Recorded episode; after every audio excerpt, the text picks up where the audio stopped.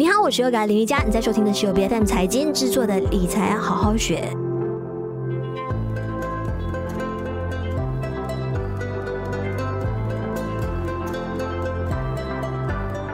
那近期呢，我就是在做这个节目的管理的时候呢，就发现了一个趋势，就是每次除了谈到投资板块的选择，或者是谈到个股的一个分析啊，这个节目是非常呃受到大家喜爱之外呢，大家最近也开始重视起来啊，关于储蓄的这个课题，特别是怎么样靠存钱存出啊人生的第一桶金啊之类的这个话题。那么最近哈，我们看到说，哎，真的是有好多这一些储蓄啊，还有理财的工具，非常非常的多。大家从来都不缺选择，尤其是苹果公司呢，才刚宣布跟高盛一起联合推出的这一个 Apple Card 的储蓄账户呢，实在是让大家太心动了。因为年收益率就有高达百分之四点一五，而且呢，这个是远远高出美国平均储蓄账户能给到的一个年收益率的。同时呢，他们也没有给出这个什么最低的存款啊，或者是余额的要求。那关于呃更多的一些嗯细节，还有包括他们的一些优势呢，我们在节目当中。也会提到的。那今天我们就来谈一谈，究竟投资苹果公司的股票好呢，还是说呢，透过他们的储蓄账户，其实啊，你也可以轻松的获得非常不错的一个复利的。那么今天在我们节目上，我们邀请到的就 Tribute Capital 的基金经理有梁家满，你好，你好，是你看到这个推出的储蓄账户之后呢，你会不会也很心痛？就是这个也会不会成为你储蓄的其中一个工具呢？是的，就是很可惜啊。目前这个银行，这个苹果的这一个储蓄户口，只是开放给那些美国的居民啊、呃、申请罢了。嗯，因为他们这其实是啊，可是我们也是明白，因为这个产品是才刚在二零一九年推出嘛，所以苹果公司现在还他们还还是在测试水温。嗯，他们也是在开发更多新的功能，包括这最近这个新增的这个储蓄账户功能啊，所以他们是还在探测着市场的反应。如果这个产品在美国成功的话呢，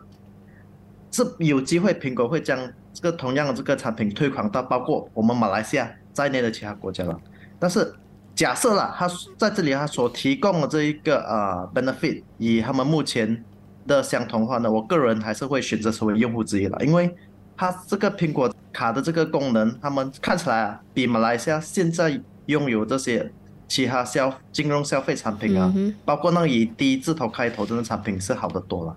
嗯，是，但是你觉得说是什么样的情况之下能让到他们给出这么高的这个年收益率？如果说呃，纵观这么多，好像我们本地的能提供到的一些高收益率的储蓄账户呢，其实呃。我看到说只有一家，只有一家是有百分之六以上的，但是呢，它就有很多的要求了，就是要你啊进行投资啊，然后也要有这个消费的开支的交易这样子等等的。所以呢，苹果的储蓄账户呢是相对啊没有这么多的一些要求的。那你认为说，其实嗯每个每一年啊高达就是有百分之四点一五这个年复利，其实是怎么样来的？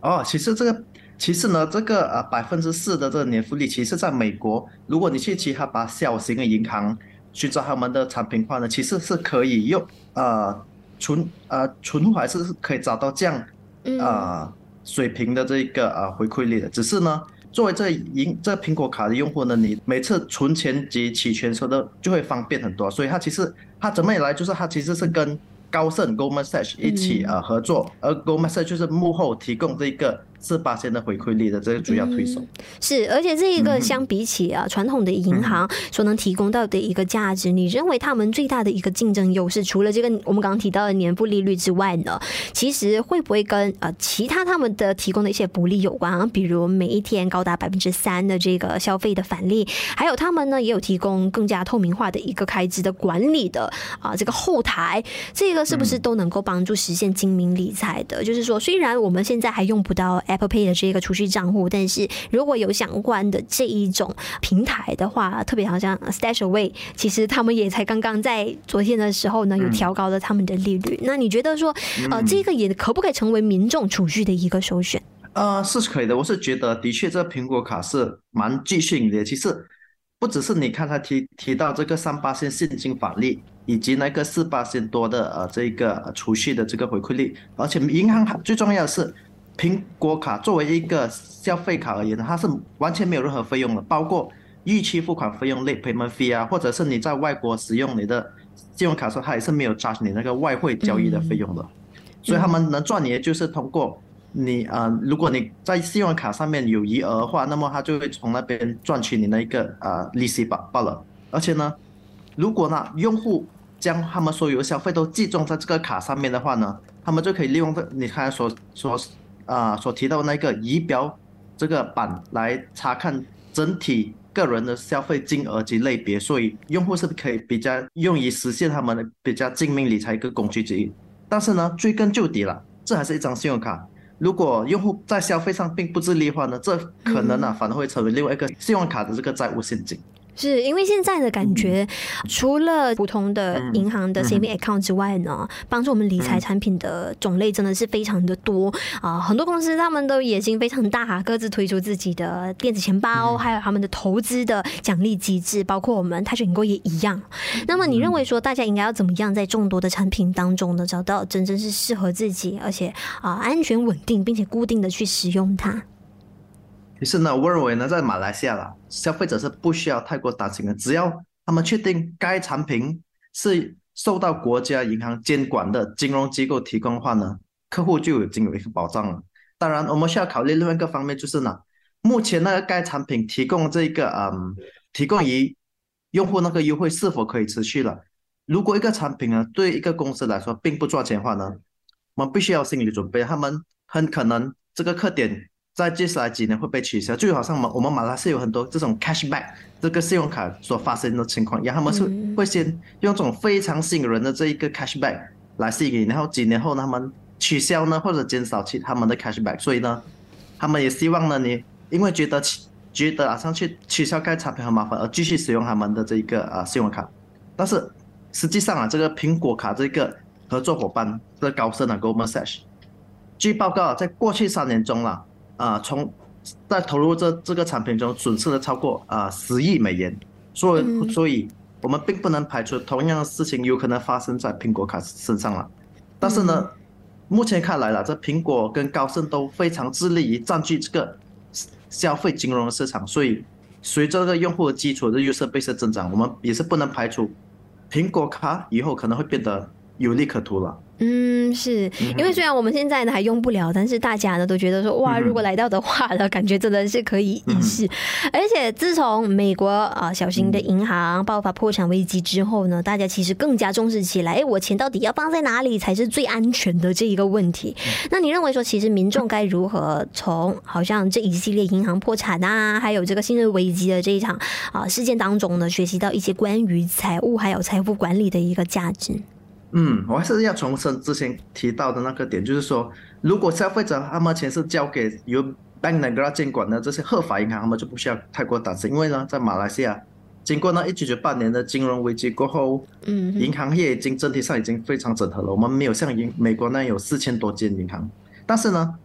我认为本地消费者可以从这个近期这个美国银行危机中学到一点，那就是了，我们必须考虑任何产品背后的公司了。而不仅仅是产品本身所提供好处，所以在马来西亚了，消费者就应该避免那些，啊、呃，由未受到监管机构监控这些公司或金融机构提供这些储蓄或投资方案，因为这些很有可能是骗局。嗯嗯嗯，是。那么如果说给你做出一个选择，要是真的是啊、呃、登陆马来西亚了之后 啊、呃，就是选用他们的这个高收益的储蓄账户，还有投资在苹果公司的股票，你会是怎么样去做出你的选择？嗯啊、呃，实际上啊，如果以财务管理的一个角度来看呢，我们也是考虑到个人的具体需求和财务状况了，这是必须啊很重要的。因为呢，如果一个人已经接近或者已经到了退休年龄的话呢，将钱存入这个一苹果的储蓄账户，而不是投资于这苹果股票，可能是会更明智一个选择。但是，对于年轻人来说，呃，有可能我是算年轻人之一了，将钱投入这个股票市场，包括我们这个啊苹果公司股票呢，将可以帮助我们避免我们的个人财富受到这个通货膨胀的这侵蚀了。嗯，但是如果你真想让我对这苹果股票发表意见，我会。说，相对于它它的利息平均估值，或者是苹果卡的这储蓄账户来说，它并不是很便宜。因为，我们跟着这个 Bloomberg 这个公司预测呢，苹果的股票现在是以明年二十五倍的本益比在交易中。因为这不不只是比他们它本身的历史平均估值高出了接近四十八%，而且呢，假设如果我们假设啦，苹果公司的生长的那个收益啊，它的收入没有增长，是保持这样的话呢，它的收益率投资于苹果股票收益率是四八%而已，以这个他的这个账户的这个利利率是相似，而且我们投资者还必须承担着市值波动的风险。是因为大家总是觉得说，哎，这个苹果后台强硬，嗯、那是不是在我们投资组合当中呢，也要就是啊、呃、配有一些苹果公司的股票、嗯、哦，这样子才比较稳定？因为毕竟巴菲特自己本身就有 portfolio 里面的四成都是拿来呃买这个苹果公司的股票。那如果说在接下来熊市的最后一波，我们看到说有一个非常剧烈的动荡，那么真的是。苹果带着大盘一起下跌的话，你觉得说那个时候你会不会真的是考虑进场？会不会你觉得说它会更浮现投资的一个潜力？当然，因为其实投资股票时机是非常重要的，你进入的那个价格往往会决定你以后取得的的回报嘛。而且苹，但是苹果公司整体而言，它的在它的那品牌知名度啊，它它目前它推出的产品。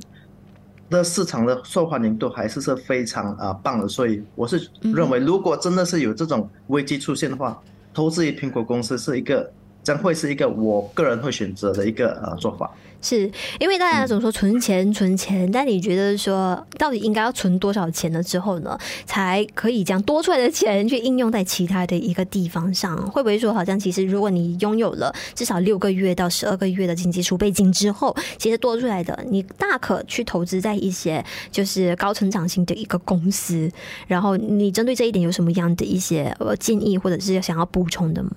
嗯，作为一个股票型基金经理呢，我本身是有一点偏见，就是说，我是认为，如果有多余钱的话，就是投资股票。对，股票，因为在长期上来，虽然股票波动是非常大，但是长期上它所提供回报是很多别的资产类别是所不能提供到的，所以这也是可以有效帮帮助我们的保护我们的资产免受我们啊这种货币贬值的这个影响嘛。所以我本身是建议是。如果你有足够储备金的话，就投资于股票组合，而且但是要分散投资。是，那除了就是好像投资个股之外的，嗯、你会不会觉得说，好像如果说直接投资在啊美国三大指数其中一个的 ETF，其实也是蛮不错的，因为常常会看到他们会跑赢个股，然后它的走势也就是比较更加容易去追踪得到那个资金的动向。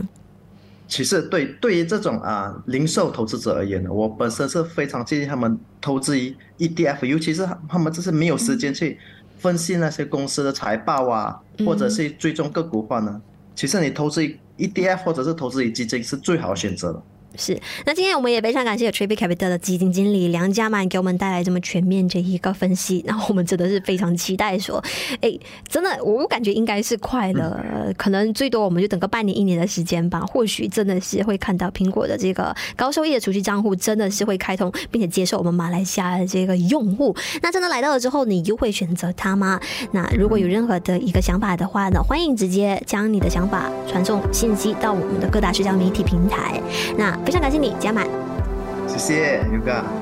理财好好学，每周四更新最新 Podcast 节目，关注别赞财经脸书专业就能获得更多节目的相关资讯。我是 Yoga 林云佳，我们下一期再见。